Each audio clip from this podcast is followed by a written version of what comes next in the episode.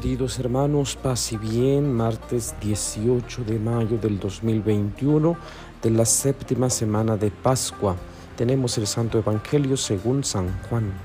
Dice así, en aquel tiempo Jesús levantó los ojos al cielo y dijo, Padre, ha llegado la hora, glorifica a tu Hijo para que tu Hijo también te glorifique y por el poder que le diste sobre toda la humanidad, de la vida eterna a cuantos le has confiado la vida eterna consiste en que te conozcan a ti, único Dios verdadero, y a Jesucristo a quien tú has enviado. Yo te he glorificado sobre la tierra, llevando a cabo la obra que me encomendaste. Ahora, Padre, glorifícame en ti con la gloria que tenía antes de que el mundo existiera. He manifestado tu nombre a los hombres que tú tomaste del mundo y me diste. Eran tuyos y tú me los diste. Ellos han cumplido tu palabra y ahora conocen que todo lo que me has dado viene de ti, porque yo les he comunicado las palabras que tú me diste. Ellos han recibido y ahora conocen que yo salí de ti y creen que tú me has enviado. Te pido por ellos, no te pido por el mundo, sino por estos que tú me diste, porque son tuyos. Todo lo mío es tuyo y todo lo tuyo es mío. Yo he sido glorificado en ellos. Ya no estaré más en el mundo, pues voy a ti, pero ellos se quedan en el mundo. Palabra del Señor. Gloria a ti, Señor Jesús. Qué precioso diálogo entre el Padre y el Hijo.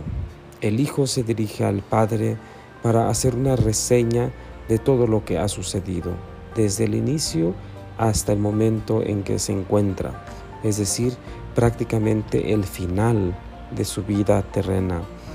Jesús eh, agradece al Padre por todo lo que le ha confiado, eh, le dice que eh, ya creen en Él, ya confían que proviene del Padre, que ha salido del Padre, eh, como un reporte pues de los hechos realizados por Jesús. Jesús más allá de llenarse de soberbia y de gloria personal, ¿sí? agradece al Padre por haberlo enviado, agradece porque creen, agradece porque ha, ha, dado pues le, ha dado a algunos para que le acompañaran. Dice, eran tuyos y tú me los diste. Es decir, eh, Dios Padre le comparte a él pues eh, e, esta responsabilidad de acompañar, de guiar, ¿verdad? Y de enseñar. Y, al final muestra un sentimiento maravilloso, un sentimiento de amor, de cariño, de afecto hacia los hermanos. Te pido por ellos, dice. Un verdadero amigo pide por sus amigos, por los demás. Eh, no te pido por todo el mundo, dice, no te pido por el mundo, sino por estos que tú me diste, porque son tuyos. La encomienda que Dios Padre le hace al Hijo, eh, pues llega a su fin, está llegando a su fin. Entonces quiere devolver, el Hijo quiere devolver eh, lo que le ha dado. Y al final dice, todo lo mío es tuyo y todo lo tuyo es mío. Qué maravilla. Con esta frase nos debería de quedar bien claro ¿sí? la persona, la primera persona de la Trinidad y la segunda persona, el Padre y el Hijo, que son una sola cosa, no son dos dioses, porque todo lo, lo de uno es del otro, es decir, forman un solo ser, una sola esencia. Bien, ya no estaré más en el mundo, pues voy a ti, pero ellos se quedan en el mundo. Como una angustia, preocupación siente Jesús por los que se quedan en este mundo. Pues Él ya ha conocido el mundo, Él ya sabe lo que hay en el mundo, con todo lo que eso significa. Y claro, ahora que se va, eh, se siente un poco inquieto, ¿no? Por eso le pide al Padre que, Él les acompañe, que Él se quede con ellos Dice, porque yo ya no voy a estar, voy a ti. Bien, este, este texto nos habla de intercesión. Recordemos el otro texto que también apenas hemos escuchado.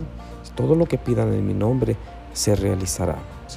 Entonces Jesús se vuelve el intercesor, el mediador entre Dios y la humanidad.